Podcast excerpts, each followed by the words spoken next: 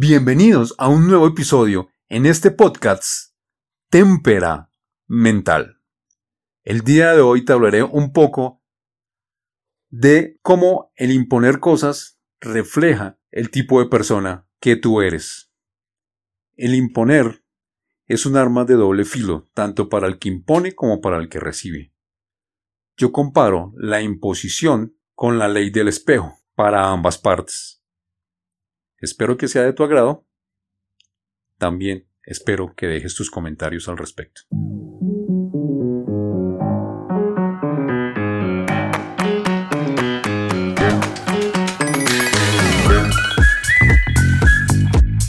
Este es un podcast basado en mi historia y diseñado para mostrarte cómo a través de diversas situaciones y momentos he ido siendo un testimonio de cambio.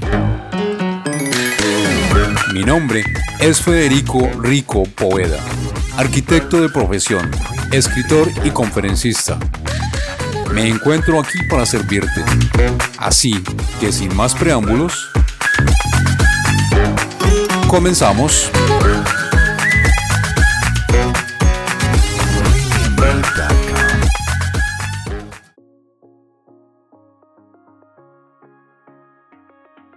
Las doctrinas falsas suelen buscar la imposición. Las verdaderas prefieren justificarse.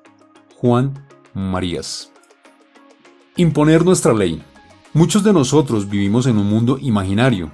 Pensamos que todo anda bien. Pensamos que estamos haciendo las cosas de manera correcta. Pero, según nuestro entorno, todos estamos equivocados. Cada uno tiene su propio punto de vista respecto a cualquier tipo de situación que se manifieste y a la manera en cómo reaccionamos ante la misma. Pero, ¿por qué la gran mayoría de los seres humanos queremos imponer nuestro punto de vista a costa de lo que sea? Acá te presento varias alternativas. 1. Porque así hemos sido enseñados o enseñadas. 2. Porque hemos tenido un ejemplo o modelo el cual seguimos en la vida. 3. Porque así se siente bien nuestro ego y por ende satisfacemos nuestra personalidad. 4 porque así nos sentimos mejor o superiores a nuestro prójimo. 5. Porque es un patrón de comportamiento modelado, adquirido o heredado. 6. Porque el ser humano se siente bien cuando mira a su interlocutor doblegado. Lo bueno o lo malo te lo asignamos de acuerdo a nuestros principios, de acuerdo a nuestras creencias. Desafortunadamente, como lo menciono en el episodio número 2 relacionado con la intolerancia, se nos han enseñado un sinnúmero de patrones de comportamiento sin fundamento alguno. Cada uno de nosotros somos un mundo diferente. Tenemos virtudes y defectos. No existen dos personas idénticas. Nacimos con una mezcla de características que nos hacen diferentes el uno del otro.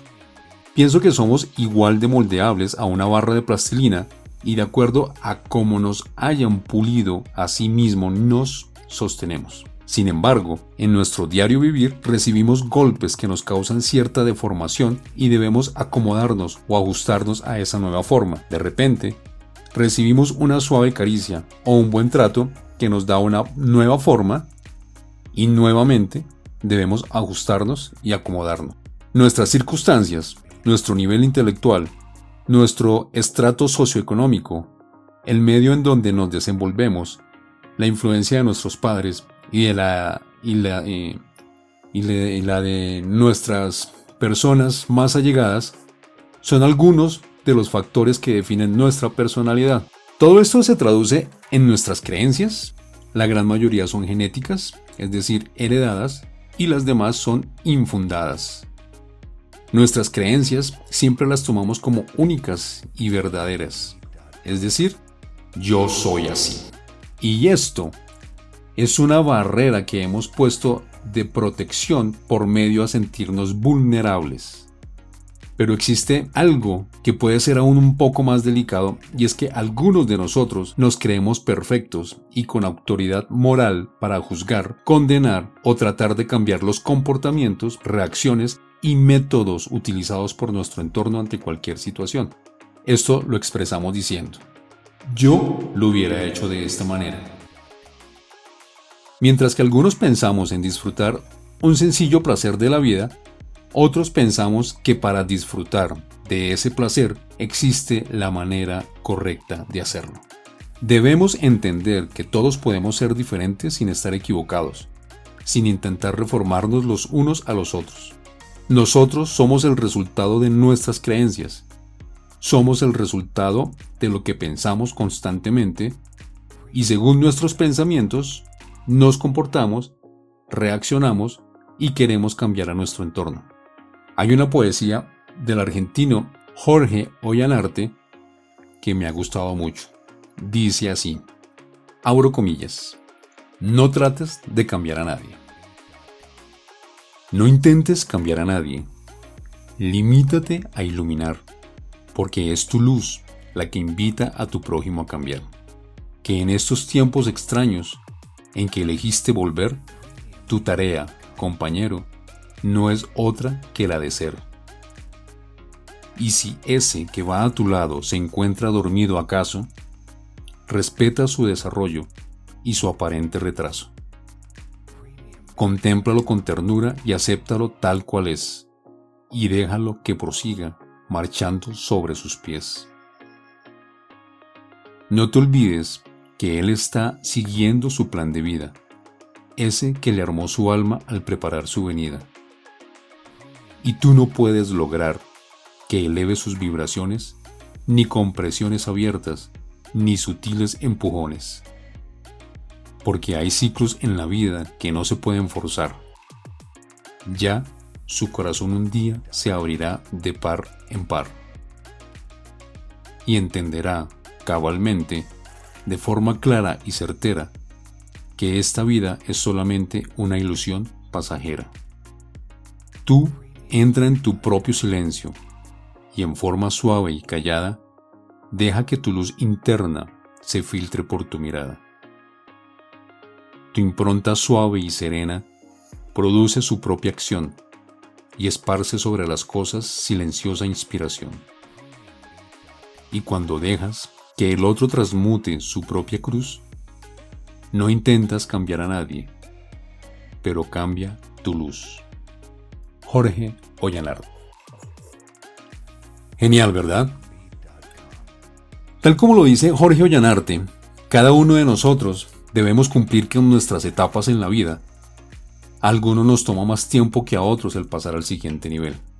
Esto lo he aprendido y asimilado, dejando de ejercer la presión que venía ejecutando sobre mis hijos, a quienes les exigía de la misma manera en que lo hacía conmigo mismo. Siempre pensé que ellos debían ser mucho mejores que yo. Esa presión aplicada sobre nuestros hijos, pensando en que ellos no vayan a pasar por las mismas necesidades o dificultades que tú y yo padecimos, es el peor error que podemos cometer como padre o como madre de familia. No es fácil de entender, como padre o como madre de familia, que nuestros hijos son un mundo muy diferente al nuestro y que por tal razón sus procesos tienen y deben de ser diferentes. Mientras más presión se ejerza sobre ellos, me atrevo a decir que su camino será más tortuoso, porque empezarán a pensar en cómo hago para que mi entorno, partiendo de mis padres, se sientan bien con lo que estoy haciendo, en lugar de pensar cómo puedo pensar en sentirme feliz yo mismo o yo misma. Cabe anotar que hay quienes solamente nos limitamos a pasar de largo y no aprendemos a crecer. Eso ya es una decisión propia. Porque nuestra vida se trata de un proceso evolutivo en lo referente al crecimiento y desarrollo como persona. Sin embargo, mencionemos un tema muy importante y trascendental al respecto. Y voy a hablar un poco de nuestros ancestros. Tú te preguntarás, ¿nuestros ancestros? Así es. Ellos tienen mucho que ver en el comportamiento que manifestamos con nuestras reacciones, con nuestras emociones, con nuestra forma de pensar. Primero debemos analizar el entorno en el cual ha desarrollado su vida la persona que quiere imponernos algo, o nosotros que queremos imponerle algo a otra persona. Mi padre alguna vez me dijo, mi hijo, antes de formalizar la relación con alguna mujer, analice primero a su familia. Cuánta razón tenía mi padre. Y esta frase no solo aplica para seleccionar a tu novia o novio, a tu esposa o a tu esposo, también aplica para la selección de las amistades y sociedades a establecer. Existe otra frase cuyo autor no recuerdo que dice así. Abro comillas. Somos el promedio de las cinco personas con las que nos rodeamos. Cierro comillas. Desafortunadamente, nuestros ancestros, iniciando con nuestros padres, han sido formados bajo el régimen del rejo y de la chancleta. Ellos han sido criados de una forma muy diferente a la nuestra y a la de nuestros hijos. En algunos hubo violencia física y verbal. Otros han tenido que trabajar para sobrevivir desde muy pequeños. Otros han vivido y pasado por situaciones que les han causado algún tipo de trauma. Entonces, esta es una explicación muy somera del por qué algunos comportamientos que vemos. Algo que aprendí últimamente en mi nueva etapa de crecimiento y desarrollo personal es la ley del espejo. ¿En qué consiste? Dicen que lo que vemos en las personas de nuestro alrededor es algo que nosotros poseemos y debemos reforzar o corregir. Por ejemplo, si te agrada X o Y persona por su forma de ser tan especial, significa que tú tienes eso que admiras de esa persona. Si ves que es dulce y amorosa, significa que tú también lo eres. En cambio, si ves algo que te molesta, es porque tú lo eres de igual manera. Te pongo un ejemplo conmigo. A mí me encabronaba que me dijeran, Usted no sirve para nada. Lo que usted hace no tiene sentido alguno. Ahora la pregunta, ¿por qué me encabronaba eso? La ley del espejo dice que quienes nos rodean son un reflejo de nuestro ser interior, son un reflejo de nosotros mismos. Resulta que como yo escuché eso durante muchos años de mi vida, se lo repetí a mis hijos de la misma manera por varios años también. Cada vez que escucho esa frase hacia mí o la escucho hacia otra persona de parte de un tercero, automáticamente me llega el recuerdo de cuando yo le hablaba de la misma manera a mis hijos. ¿Me entendiste? Cuando ya eres consciente que tu vida solo es un resultado de lo que realmente eres interiormente, se te empiezan a manifestar cantidades ilimitadas de situaciones en las que te das cuenta que eres tú quien debe cambiar o corregir, no a quien tú estás viendo y juzgando para condenar. Ese es, llamémoslo, un error que tenemos cada uno de nosotros como seres humanos. Esto me ha servido para bajar casi en un 99% de esa repetición inconsciente. Pero ¿por qué digo repetición inconsciente? Porque ya para mí se había vuelto natural escucharlo. Y como era natural escucharlo, pues también era natural decirlo. Recuerdo una vez que un ex jefe me dijo la siguiente frase el día que tomé la decisión de no trabajar más en su empresa. Abro comillas. Ojalá usted fuera un profesional tan comprometido como lo es en su oficio de padre de familia. Cierro comillas. En ese momento no entendí su comentario. Tampoco entendía su molestia. La verdad me importó un comino su comentario. Porque por algo que siempre me he caracterizado es por mi compromiso en los trabajos que he realizado. Me gustaba lo que hacía amaba la arquitectura y amo la arquitectura. En esa firma de arquitectos estuve un poco más de cuatro años y realicé un buen número de diseños arquitectónicos en casas, parques, condominios, un parque empresarial y el último proyecto al que me dediqué a un mil por ciento fue una casa espectacular, diseñada y construida por mí con un área promedio de 1500 metros cuadrados. Yo estaba feliz ejecutando la construcción de esa casa su diseño duró alrededor de nueve meses, hasta que mis clientes dijeron, listo Federico, esto es lo que queremos.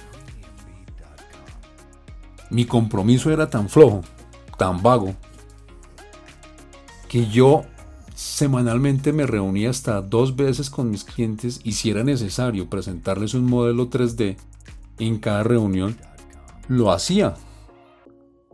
Porque esa es la obligación de un arquitecto. Entregarle un buen proyecto al cliente, que el cliente le pague a uno con esa sonrisa de satisfacción y diga, ah, esto, esto era lo que yo quería. Mis clientes eran una pareja de casados, dos seres realmente fantásticos con unas cualidades humanas únicas. ¿Por qué me fui de esa firma de diseño arquitectónico. Aunque me fui dejando la construcción en casi un 100%. Pero no me gustó la forma en que el departamento administrativo de esa firma de arquitectos administraba todo. Fue tan escaso y paupérrimo mi compromiso con mi profesión y mi trabajo que el año pasado, 2020, el dueño de la casa, me escribió por correo electrónico preguntándome si yo aún conservaba los planos de la misma. Acto seguido, busqué dicha información en mis archivos y se los envié. El mensaje final de mi cliente, al que aún aprecio y admiro mucho, fue el siguiente. Abro comillas. Federico, gracias a usted, mi casa en la que habitamos, mi familia y yo, fue llevada a un feliz término. Su compromiso su vocación y su responsabilidad lograron este objetivo. Casi 10 años después de terminada la obra, solo usted nos ha hecho entrega de los planos, cosa que en esa oficina nunca hicieron. Cierro comillas. Entonces, ¿realmente era una falta de compromiso mío? Yo no creo. Bueno, el tema va que la queja de mi ex jefe vista en mí no era más que un reflejo de lo que él y su firma constructora eran en ese momento. Vuelvo a mi molestia por la frase, usted no sirve para nada, lo que usted hace no tiene sentido alguno. ¿Por qué me encabronaba? Porque era algo que yo estaba haciendo hacia mis hijos. Estaba viendo en esos terceros el reflejo de cómo era yo en su momento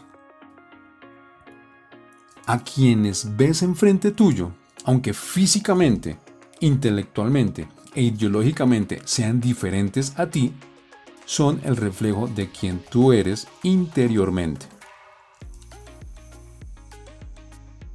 Igual, tú eres el espejo de muchas otras personas. Te aseguro que todo aquel o aquella que te diga cosas desagradables tuyas, lo que está haciendo es exteriorizar algo que él o ella son en su interior. Así que no te ocupes de eso. No le pares bolas. Fresquéate. El ver comportamientos en los demás que nos molestan es un medio muy enriquecedor porque a cambio de criticar a ese ser humano, lo que debemos hacer es analizar nuestra forma de ser para asimismo corregir y avanzar. De igual manera, con lo bueno que vemos en los demás, esto se debe tomar como un aliciente para reforzar aún más eso que tanto nos agrada. No sé si me di a entender, pero si te quedó alguna duda y tienes alguna pregunta, me puedes hacer dejar tus comentarios.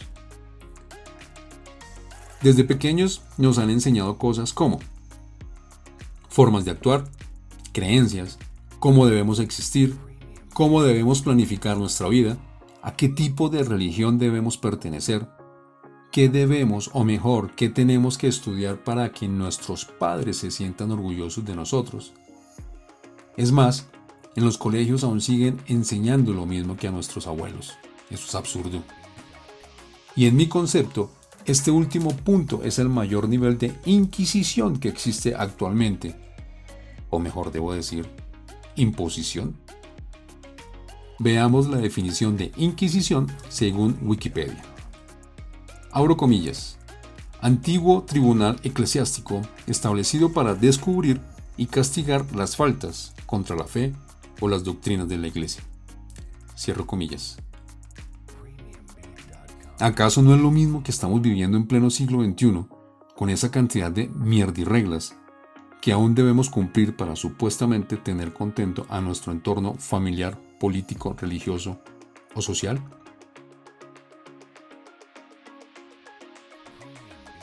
Para mí es exactamente igual. De otra forma, pero igual. No sé tú qué opinas al respecto. A mí siempre me han tildado de irreverente por no aceptar ese tipo de normas o no permitir cierto tipo de sometimientos en los que somos incluidos de manera permisiva inconscientemente. Cabe anotar que antes lo hacía de una manera inapropiada. Es tanto el adoctrinamiento que hemos adoptado frente a diversas verdades relativas que se han presentado una infinidad de eventos a lo largo de toda la historia de la humanidad, concluidos en conflictos bélicos, ocasionando millones de muertes injustificadas, defendiendo creencias e ideales que ni siquiera son ciertos. Debemos empezar a autoevaluarnos y autoconcientizarnos respecto a cuáles son realmente nuestros propios pensamientos. Solo hasta ese momento en que nos damos cuenta que nuestras vidas no han sido verdaderamente propias, porque hemos estado sujetos a pensamientos y creencias que han pasado a ser obsoletas desde hace tiempo atrás, de hecho, me atrevo a decir que nunca han existido. Hablemos un poco de mí respecto a este tema. Mi anterior yo era una persona irascible. Pensaba que estaba haciendo las cosas bien frente a todo aquel que me rodeaba, incluyendo a mis hijos. Mi manera de imponer mis cosas era a través de un grito o un gesto no aprobatorio frente a, las propuestas de los demás. Mi lema o mi filosofía era las cosas quedan bien hechas si y solo si se hacen como yo digo. Cuando alguien no estaba de acuerdo conmigo, levantaba la voz y mi rostro se ponía de color rojo escarlata. Finalmente, demostraba que las cosas sí funcionaban así, pero lo inapropiado aquí era mi tono de voz, mi postura corporal y mi no escucha hacia los demás. Como lo mencioné líneas atrás, mucho de nuestro comportamiento se debe a factores genéticos infundados y modelados. Hace unos meses me di a la tarea de investigar el por qué mi relación con el dinero no había sido buena, encontrándome con la sorpresa de que estoy repitiendo un patrón de comportamiento presentado a principios del 1900 con mis ancestros, tanto paternos como maternos. De igual manera me encontré con situaciones que me permitieron darme cuenta de que mi fuerte temperamento era muy similar a comportamientos y reacciones presentadas por los mismos ancestros. Porque analizando a mis padres, ellos no son irascibles como lo era yo antes de diciembre de 2018. El querer imponerme ante los demás en cualquier situación es algo que muchas veces ya lo hacemos de forma inconsciente porque se ha convertido en un hábito. Generalmente la imposición es el reflejo de inseguridades y miedos que tenemos interiormente. Al imponer, nunca lo hacemos de la mejor manera. Sin embargo, esto es un arma de doble filo tanto para el que impone como para el que recibe. A quien impone debe tener cuidado con todo lo que dice y en la forma en que lo dice. Primero, porque está mostrando todas sus inseguridades y segundo, porque existe la ley de la reciprocidad que dice, recibo de lo que doy. Es por eso que debemos tratar a los demás de la misma forma en que nos gustaría que nos tratasen. Y por el lado de quien recibe la imposición, generalmente no le gusta la forma en cómo es maltratado, humillado, ofendido o menospreciado. Pero esto es muy bueno, porque así se nos está mostrando la forma en que somos nosotros realmente y por lo tanto debemos corregir. Y recuerda, no mires a quien te ofende o te lastima como tu enemigo. Mejor míralo como quien te está enseñando a ser una mejor persona cada día. Federico Rico Poveda.